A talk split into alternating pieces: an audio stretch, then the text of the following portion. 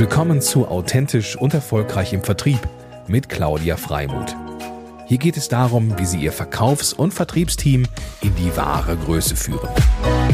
Und hier ist Ihre Expertin für authentischen Vertrieb, Claudia Freimuth. Meine liebe Inga Bergen, ich freue mich total, dass du hier bei meinem Mutmacher-Podcast für authentischen Vertrieb bist, ähm, weil äh, du für mich eine ganz tolle Inspirationsquelle bist, ähm, auch selber als Podcast-Host unterwegs bist für das tolle Thema Visionäre der Gesundheit. Ähm, und wir uns, ähm, oder ich mal ich dich, äh, kennengelernt habe ähm, über eine tolle Veranstaltung der Digital X von der Telekom und auf dich aufmerksam geworden bin und dachte, Mensch, ähm, wir konta ich kontaktiere dich mal weil wir sogar einen kleinen gemeinsamen Background haben, aber dein Thema natürlich das Thema Gesundheit ist. Ähm, und du bist aber nicht nur äh, Podcast-Host, sondern auch ähm, Keynote-Speakerin, äh, hältst also viele Vorträge im Bereich Gesundheit, ähm, bist Beirätin in verschiedensten Unternehmen und äh, seit neuestem auch ähm, verstärkt im Bereich in, als Investor unterwegs. Äh, und insofern herzlich willkommen, liebe Inga, ähm, zu meinem Mutmacher-Podcast für authentischen Vertrieb. Ja, vielen Dank, Claudia. Ich freue mich über die Einladung. genau. Und ähm, ja, vielleicht mag der eine oder andere äh, vielleicht sich auch fragen, was hat das jetzt irgendwie mit Vertrieb zu tun? Aber die Inga war eben auch Geschäftsführerin äh, von schon zwei Unternehmen, die auch im Bereich Gesundheit unterwegs sind. Und insofern hat sie auch da einen ganzheitlichen Blick und hat mir auch schon verraten, dass es tolle zwei Vertriebshacks gibt, die sie dann an einer späteren Stelle nochmal teilt. Ähm, ja, ich habe auch natürlich äh, nochmal geguckt, recherchiert, weil wir kennen uns ja gar nicht so lange. Ähm, wer ist denn Inga und was macht sie aus? Und was ich einfach großartig finde, und da möchte ich gleich schon in den Pool springen, ähm, dass du sozusagen die Zukunft und die Digitalisierung ähm, also ja sehr wertschätzt, ähm, auch im Hinblick auf, dass du die Menschen und die Bedürfnisse stärker in den Mittelpunkt bringen möchtest. Und das finde ich ganz großartig, weil viele ja einfach auch so ein bisschen Angst und Bedenken haben, oh Gott, was wird uns dann äh, mit der Digitalisierung denn auch alles beschert werden?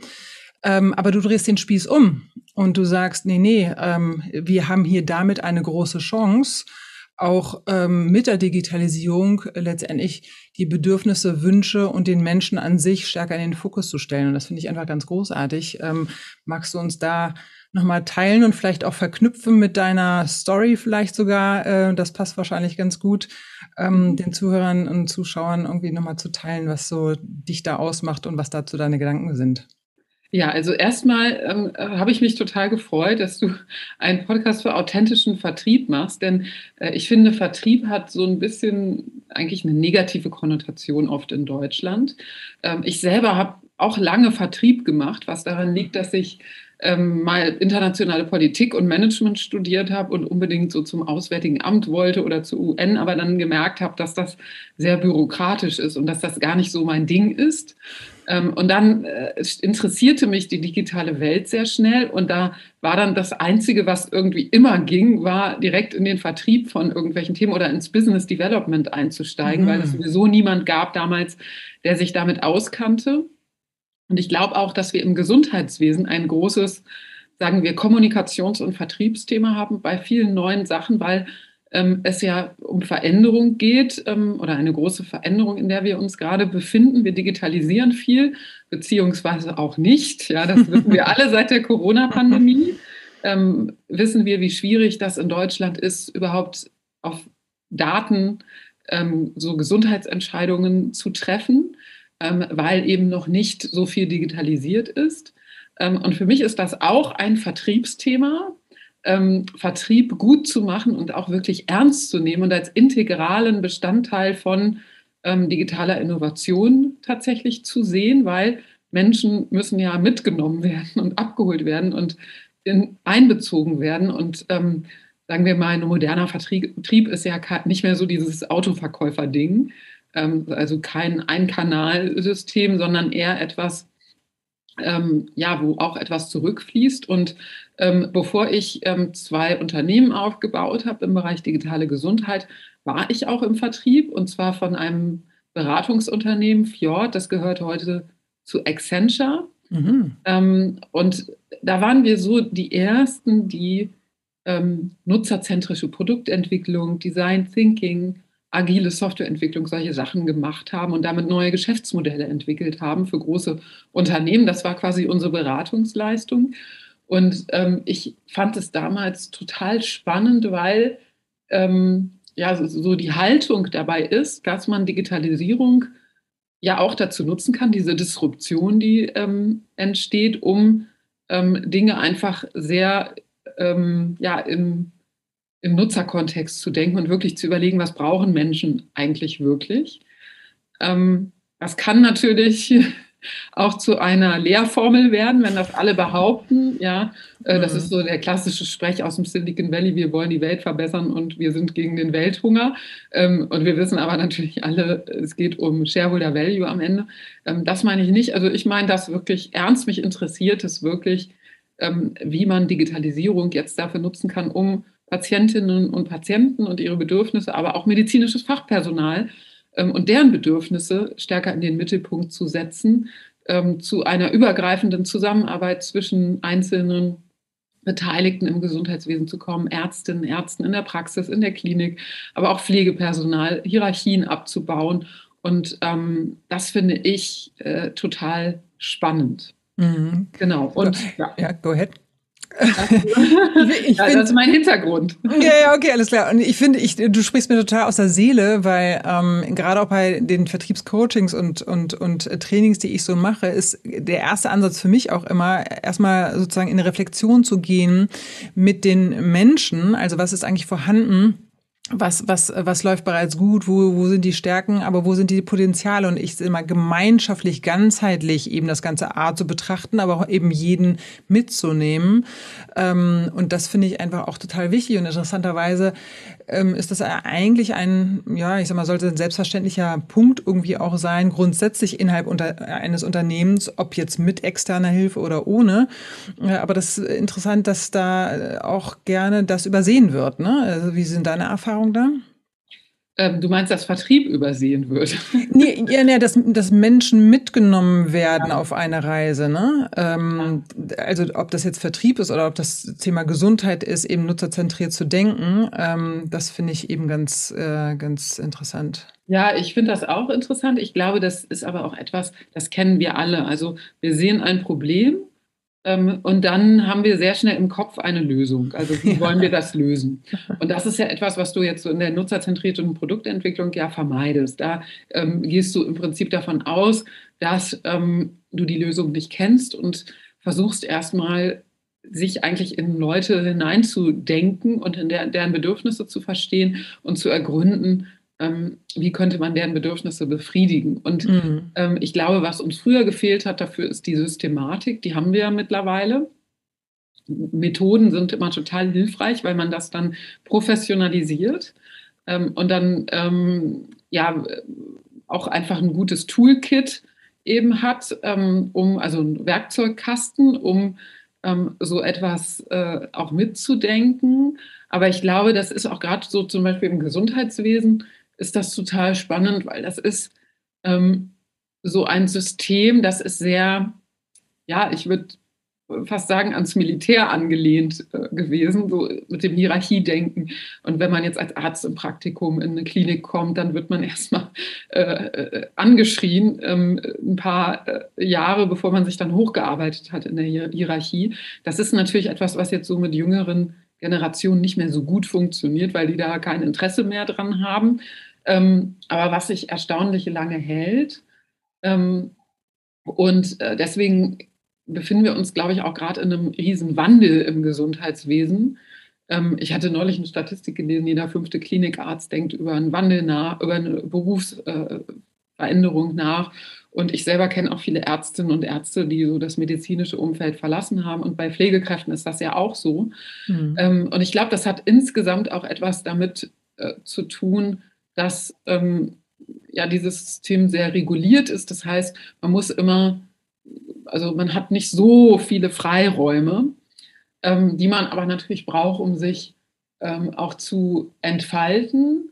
Und ich glaube, das ist total wichtig mitzudenken, weil sonst irgendwann so eine Abstimmung mit den Füßen passiert.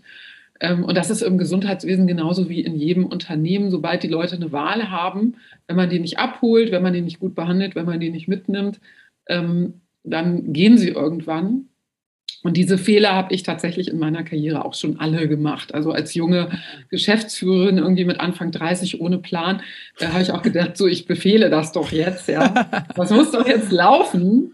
Ähm, aber das, das funktioniert natürlich nicht. Ähm, und ich glaube, da ist sozusagen dieser neue Vertrieb und Marketing oder Kommunikation, all diese Themen gehören ja auch dann irgendwie zusammen. Also die Frage oder auch Produktentwicklung, ja. Ähm, das gehört ja alles zusammen. Ähm, und das ist eigentlich spannend, dass man so mit diesen neuen Instrumenten ja alle Perspektiven eigentlich an einen Tisch holt. Also sehr introvertierte Fachexperten zusammen mit eher so extrovertierten äh, ja, Netzwerkern und dann guckt irgendwie, wie kann man alle Ideen zusammenbringen. Und das führt auch dazu, dass man äh, mehr Toleranz hat äh, für die, äh, für das Gegenüber im Idealfall. Ähm, weil man kann, glaube ich, als introvertierter Fachexperte schnell denken, das sind alles Schaumschläger, mhm. diese Netzwerker. Und als Netzwerker kann man denken, oh, das ist so ein Nerd, der hat einen kompletten Realitätsverlust. Oder man kann halt seine Stärken gegenseitig wertschätzen und probieren, ähm, irgendwie eine Übersetzungsarbeit zu mhm. leisten.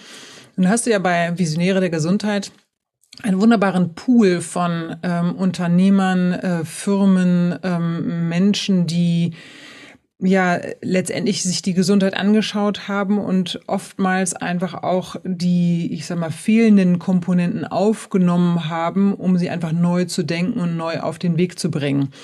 Ähm, das ist ja auch wirklich, also ich bin immer sehr inspiriert von, von jedem Talk. Ähm, und wenn du mal so reflektierst, gibt es vielleicht sogar ein Beispiel für Zuhörer, Zuschauer, wo ähm, wo Firmen letztendlich die, die Chance genutzt haben, auch diese Methoden neu anzuwenden, wo sagen würdest, alter Schwede, das ist ein richtig, also das ist ein tolles Unternehmen, ähm, wo das einfach wunderbar schon so als Role Model irgendwie funktioniert.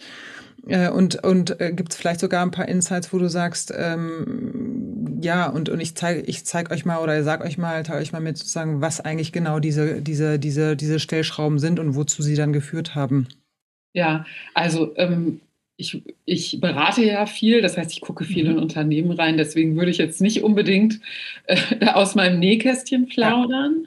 Ja. Ähm, aber ich kann äh, das natürlich aus meiner eigenen Erfahrung sagen, weil ich mhm. selber ähm, tatsächlich noch nie gegründet habe, sondern Unternehmen immer übernommen habe, die schon gegründet waren, wo aber an der einen oder anderen Stelle, sagen wir, Herausforderungen bestanden mhm. ähm, haben und die dann quasi umgebaut habe. Also klassisch Change und einmal bei, einer, ähm, bei einem Unternehmen, ähm, da habe ich digitale Gesundheitsanwendungen gebaut und das zweite war im Bereich Medizintechnik, ein Start-up, auch Risikokapital finanziert. Und bei beiden habe ich diese Methoden angewendet und zum Beispiel bei dem ersten war das total spannend, weil ähm, es einen riesen Disconnect gab. Wir hatten ein riesen Tech-Team, Programmierer, die aber nie den Kunden, die Kunden gesehen hatten mm. und eigentlich gar nicht wussten, was sie da machen ähm, und somit auch nicht selber priorisieren konnten oder in irgendeiner Weise eine starke Identifikation herstellen konnten mit dem Produkt, was sie tun. Und ich hab, hatte jetzt wieder einen spannenden Podcast, die nächste Folge mit einem Startup, äh, die heißen Medical Motion und die nutzen quasi die, die ähm, internen Daten, wie viele Leute auf der Plattform sind, wie viele Leute deren App nutzen, um ihr Team zu motivieren. Also die sagen, diese mhm. Woche konnten wir x PatientInnen mit chronischen Schmerzen helfen. Okay, ah, ähm, cool. und sowas mhm. habe ich mhm. damals äh, mit meinem Team auch gemacht. Die haben dann quasi die Kunden kennengelernt mhm. ähm, und wirklich verstanden, was sie da machen, was das Ziel ist und konnten dann eben auch selbst priorisieren und selbst businessrelevante Entscheidungen treffen, wo man jetzt vielleicht klassisch sagen würde, ein Programmierer versteht das nicht, denn das mhm. ist kein mhm. BWLer. Das stimmt aber natürlich nicht. Wir alle treffen auf allen Ebenen Entscheidungen. Ähm, und ich glaube, sowas ist eine, ein interessantes Learning. Das zweite ist, dass ich tatsächlich gelernt habe, dass jede Organisation ähm, jeden Weg einzeln gehen muss. Das ist wie bei uns Menschen. Wir müssen mhm. auch alle laufen lernen und wir müssen alle, also für diejenigen, die Kinder haben, die kennen das. Man möchte natürlich seine Kinder ähm, vor schlimmen äh, Erfahrungen bewahren. Das geht natürlich nicht, ähm, denn jeder Mensch muss eben aus Erfahrungen lernen und das muss auch jede Organisation. Das heißt, es gibt kein Playbook. Mhm. Und wenn es um Veränderung geht, dann muss jede Organisation einfach diese Schritte durchlaufen. Und das heißt am Anfang auch, vielleicht Geld ausgeben, ähm, was nichts bringt oder nicht die Erwartungen erfüllt oder was auch immer. Und Dinge einfach äh, ja nicht, nicht hundertprozentig sofort klappen. Äh, und dann eben gucken, okay, was ist da gelaufen, ähm, wie können wir es das nächste Mal besser machen? Und, und dann eben weitermachen. Und das muss jede Organisation selbst durchlaufen. Das kann man nicht abschreiben. Hm. Ja, das ist schön, dass du das sagst, weil letztendlich, ähm, ich sag mal, hängt es ja auch damit zusammen, dass jeder Mensch einzigartig ist, jedes Team einzigartig und letztendlich jede Company einzigartig durch, äh, ich sag mal, Historie, durch Umfeld, ähm, durch Produkte und ähm, da sind wir auch große Künstler darin, letztendlich Dinge über einen Kamm zu scheren. Aber die große Chance und das große, das große Magic äh, hängt eigentlich in dem, in dem Sehen von der Individualität, ne? Und in dem, in dem Feintuning. Ähm, äh ja, und darin eine starke Vision zu entwickeln und mhm. eine starke Richtschnur zu geben. Ich glaube, das ist total wichtig. Ähm, und das sollte man auch im Vertrieb, also wir kommen ja sozusagen aus einer Welt, wo Vertrieb mit der Karotte vor der Nase über Excel-Sheets gelaufen ist. Ähm, ich glaube da überhaupt nicht dran, mhm. Ähm, weil also einmal gibt es dazu wissenschaftliche Studien, dass das nicht gut funktioniert. und, und das Zweite ist, dass man Menschen auch so auf ihre niedersten Instinkte reduziert. Und ähm, ich äh, so bin immer fest davon überzeugt gewesen, dass das, was ich tue, irgendwie wirklich sinnvoll ist. Mhm. Ähm, und, und das ist natürlich eines, einer der stärksten Motivatoren für Vertrieb, wenn man eine starke Vision hat, ähm, die auch ähm, dann auch wirklich ehrlich und ernst gemeint ist. Ne? Also mhm. ne, wenn man sich jetzt dran schreibt, wir wollen das Leben von PatientInnen verbessern, ähm, aber das in Wirklichkeit nicht will, mhm. ähm, dann ist das natürlich auch schwierig. Aber ähm, ich glaube, das ist auch noch entscheidend. Ja, also dieses, äh, ich, ich spreche auch gerne davon, von diesem wahrhaftigen Interessiertsein für sein Gegenüber, mal seine eigene Welt mal zu parken mhm. und wirklich zu verstehen und zuzuhören, was ist mal, dass die Perspektive des Gegenübers ist und was ihn wirklich bewegt, damit man wirklich auch ganzheitlich versteht. Ähm, das ist, äh, ich glaube, gerade beim Thema Zuhören ähm, ist es so, dass man noch stark seine eigene Welt oftmals irgendwie mitnimmt. Ähm, und wie hast du es auch mal gesagt? Gesagt, ähm, Grenzen mental überwinden. Äh, das finde ich passt jetzt in diesem Zusammenhang auch interessant und ähm, gut rein, weil sich bewusst zu machen, wie man selber funktioniert oder wie die Kommunikation funktio funktioniert, ähm, und welche Automatismen ich selber habe, um einfach auch ähm, in Kommunikation zu treten ähm, äh, und dann sozusagen sich mental einfach mal darüber äh, hinaus weiterentwickeln und zu schauen, was ist dann eigentlich noch möglich und wie kann ich mich ein Stück weit zurücknehmen und eben komplett bei dem anderen sein. Ne? ja, ähm, wobei ich das mit dem Grenzen mental überwinden ähm, ich finde halt, wir alle haben natürlich so Glaubenssätze. Mhm. Und ich frage mich halt immer, wie schaffen das Leute, die wirklich richtig elementar etwas verändern? Also die mhm. es schaffen, ähm, wirklich komplett, ähm, ja, Dinge komplett neu zu denken und Sachen irgendwie umzusetzen, wo man vorher dachte, mhm. das, das kann doch nicht funktionieren. Ja? Oder das, mhm. ähm, und ich, ich habe ja Politikwissenschaften studiert und da geht man natürlich auch immer in Historie rein. Und ich finde äh, auch, ähm, ich lese zum Beispiel gerade ein Buch über Nachhalt von einer Historikerin. Das heißt, wir konnten auch anders eine kurze Geschichte der Nachhaltigkeit. Da geht es um Wirtschaften im Mittelalter. Ähm, und ich finde sowas immer total spannend, wenn man sich auch die Historie von äh, unserer Menschheit anschaut und mhm. guckt, ähm, so in was für Realitäten wir schon gelebt haben, dann wird einem ja relativ schnell klar, dass man Realität ähm, sehr gut konstruieren kann. Ähm, und es ist natürlich total schwierig, die eigene Realität ein Stück weit zu überwinden und auch die Begrenzungen äh, zu überwinden, die man sich setzt. Und äh, ich habe da eine witzige Anekdote von einem sehr guten Freund von mir, der auch Unternehmer ist, der sehr erfolgreich ein Unternehmen aufbaut und der zu Beginn seiner Karriere von einem guten Freund mal ein Paket bekommen hat mit einer äh, Millionen D-Mark geschreddert von der Deutschen Bundesbank ähm, und meint mit, mit dem Spruch, legte das auf den Schreibtisch und überwinde diese mentale Grenze der ersten Million. Und das fand ich total genial, ähm, weil man gerade so zu Beginn, so bis, also sich oft ähm, begrenzt. Ne? Es gibt auch Leute, die begrenzen sich gar nicht, die sind dann so größenwahnsinnig. Da weiß ich auch nicht, ob das immer so gut ist. Ja? Aber ähm, äh, das finde ich total spannend. Also ich frage mich oft, ähm, wenn Dinge nicht so funktionieren, äh, was denke ich eigentlich darüber? Also und warum denke ich, dass es nicht klappen kann? Mhm. und wie komme ich darüber hinweg? Ja, wie ähm, ja, wie programmiere ich mich da anders? Ich komme ja aus dem Tech-Bereich, deswegen die Analogie zum Computer. Ja, ja cool. Oder, oder wen oder was äh, hole ich mir, um auch sozusagen eine Systematik zu schaffen, die, ähm, die einfach komplett anders ist. Und ich finde es auch immer wieder spannend. Ich erwische mich auch immer dabei, was heißt auch immer, aber ich erwische mich dabei, ähm, auch Dinge auch teilweise so hinzunehmen, obwohl ich auch ein, jemand bin, der einfach gerne neu denkt und frisch denkt. Mhm. Aber wir haben natürlich einfach auch unsere Muster wo du äh, manchmal gar nicht so schnell daherkommst, wie du es für gewöhnlich oder für normal hältst und auch das einfach mitmachst. Ne?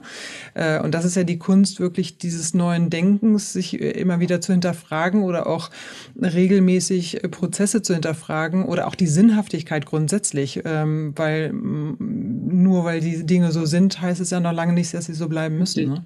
Und dann würde ich noch einen Satz kurz zu unserem Gesundheitswesen sagen. Da ist das auch tatsächlich ein Riesenproblem, denn wir haben im Moment einen immer teurer werdenden Reparaturbetrieb, der überhaupt nicht nach den Ursachen guckt ähm, von Erkrankungen und wo es auch wenig Vergütungsmodelle dafür gibt, wenig Vergütungsmodelle für Prävention. Also das ganze System ist eigentlich danach ausgerichtet, dass äh, so, man so eine Notfallmedizin halt hat, ähm, die eben auch über Fallpauschalen noch dazu incentiviert, möglichst viele Interventionen durchzuführen.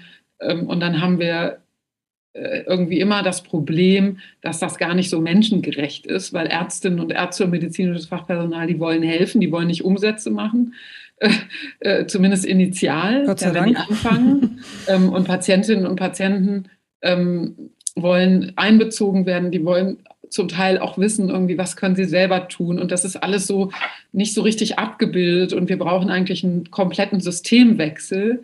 Und deswegen ähm, bin ich da auch total hängen geblieben, äh, weil ich eben glaube, dass Digitalisierung der große Disruptor ist ähm, und diese Datentransparenz, die wir erreichen können, die uns auch dazu führen kann, dass wir da ähm, total viel verbessern können, wenn wir das richtig machen. Hm, ja, schön, sehr schön. Und ähm, Jetzt ein kleiner innerlicher Themenwechsel. Du hattest schon davon gesprochen, so vertrieblich äh, mit, deiner, äh, mit deiner Geschichte hast du auch die ein oder andere ähm, Erfahrung gemacht, die du gerne teilen wollen würdest. Ähm, was äh, genau. sind die schönen Schätze? Ja, also ich habe im Prinzip zwei Sachen. Ähm, ich habe ja lange Vertrieb gemacht und auch als äh, CEO oder als Geschäftsführerin macht man ja immer Vertrieb. Man muss Leute begeistern, ob es nun in Richtung ähm, ja, und auch ein Angebot schaffen, was Leute interessiert. Das ist nicht nur Leute begeistern. äh, Damit es nachhaltig funktioniert, muss ja auch das Angebot stimmen. Ähm, Ob es nun in Richtung von B2B-Kunden ist oder auch in Richtung von Investoren. Ähm, und ich glaube, das allererste Thema ist, man braucht ähm, im Vertrieb eine intrinsische Motivation ähm, und wirklich einen Glauben an das, was man verkauft. Ja, wenn man das mhm. nicht hat, sollte man wirklich das Unternehmen wechseln, weil dann bringt es überhaupt nichts. Ähm, das ist so ein erstes Learning äh, tatsächlich für mich.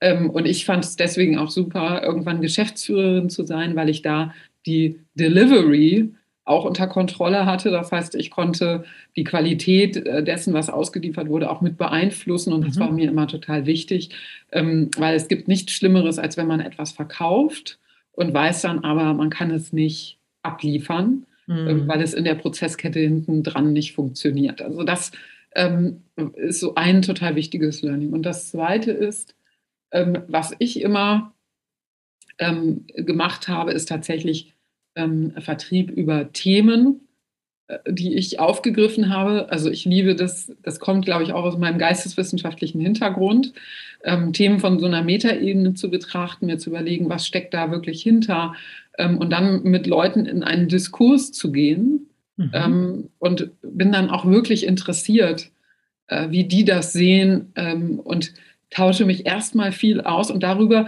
ähm, ergeben sich äh, total viele ähm, ja, Zusammenarbeiten. Auch jetzt, ich bin ja ich berate ja, also ich mache so viel Strategie, ähm, Beratung, aber ziemlich hands-on, mhm. weil ich eben auf so vielen Ebenen schon selbst gearbeitet habe und mir das gerade auch total viel Spaß macht, einfach Menschen zu unterstützen, äh, weil ich diese ganzen Herausforderungen selber kenne und auch diesen Druck kenne, wenn man da sitzt und eigentlich in einem Unternehmen innovieren soll oder eine Veränderung herbeiführen muss ähm, oder ähm, irgendwas auf die Straße bringen muss. Also ich kenne diese ganzen Themen.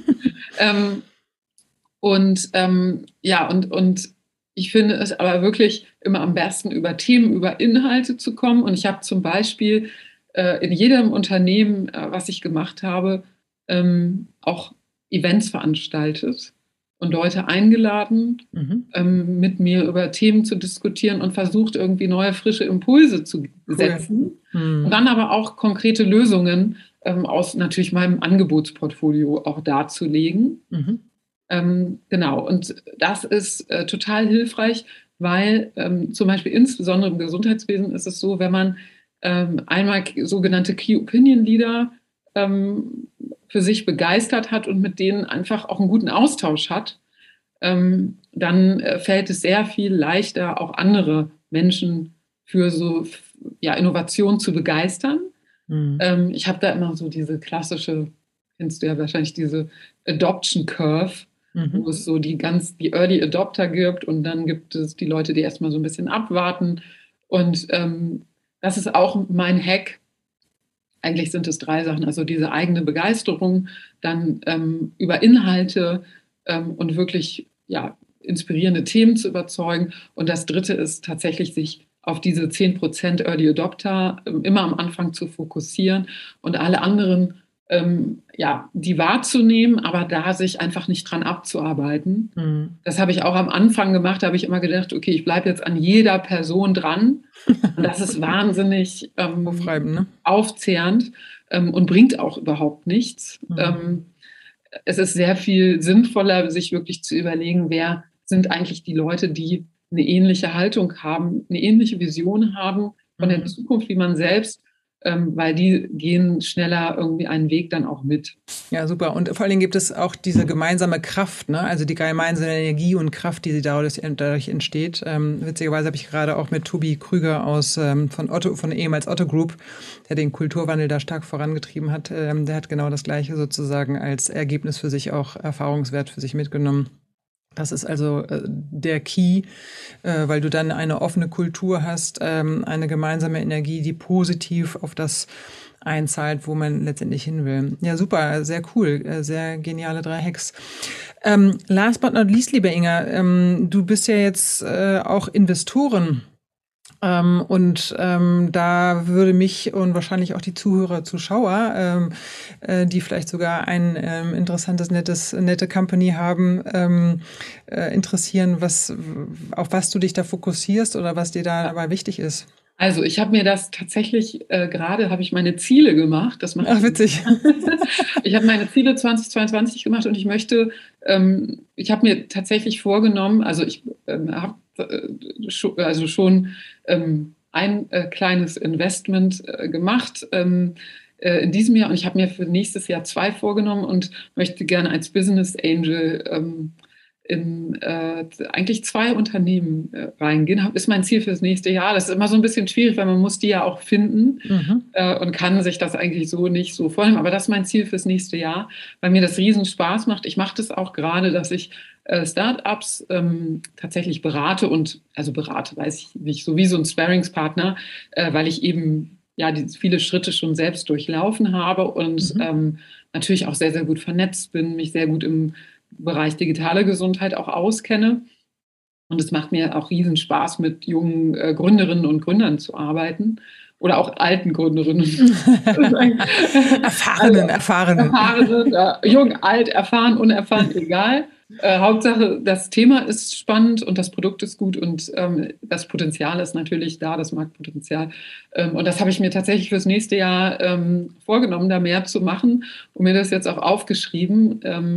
Und ich glaube, äh, das ist auch super, gerade ähm, als Frau, da gibt es ja auch mittlerweile spannende Business Angel Netzwerke mhm. ähm, und ähm, ja, weil immer wieder äh, ist mir das in der Vergangenheit jetzt passiert, dass äh, Startups Investorinnen suchten und nie irgendwelche Frauen gefunden haben, weil es so wenige gibt. Mhm. Ähm, und deswegen dachte ich mir, äh, wird das jetzt eines meiner Ziele fürs Ja, wie schön. Das äh, sounds very good. Also das heißt, äh, liebe Zuhörer, Zuschauer, ähm, falls da irgendwie eine spannende Idee ist oder in eurem Netzwerk jemanden, ihr jemanden kennt, der jemanden kennt, äh, dann könnt ihr euch an Inga äh, wenden, die natürlich auch in den Shownotes äh, nochmal verlinkt ist zu LinkedIn und natürlich auch Visionäre der Gesundheit und ihre Website. Ja, super cool. Äh, liebe Inga, das war mir ein Fest, wie es so schön heißt, äh, und eine tolle Inspiration. Vielen, vielen Dank ähm, auch für deine wirklich äh, tolle ganzheitliche Sicht und einfach auch die unterschiedlichsten Erfahrungen. Ähm, ich finde auch dieses Hands-on gefällt mir unwahrscheinlich gut, weil es ist eben pragmatisch, es ist irgendwie Macher, es ist voranschreitend äh, und äh, vielen Dank für deine Authentizität und für deine und Energie. Hab, äh, zum Abschluss noch ein Goodie für dich. Oh. Äh, für alle, die aus dem Gesundheitswesen äh, zuhören, habe ich gerade hier an diesem New Healthcare Management Buch mitgeschrieben. Das ist oh. so ein oh. bisschen wie Reinventing Organizations von Lalou aufgemacht. Das kennst du ja sicherlich ja, ja. auch. Ähm, und da geht es um das Gesundheitswesen. Also wenn das interessiert, könnt ihr auch in den Show Notes dann. Oh ja, gerne. Dann schick mir gerne nochmal den Link. Sehr cool. Danke, äh, liebe Claudia, und ähm, hat mir sehr viel Spaß gemacht. Ja, das freut mich. Dann lass es dir gut gehen, einen schönen Tag und dann bis bald. Bis dann. ciao, ciao.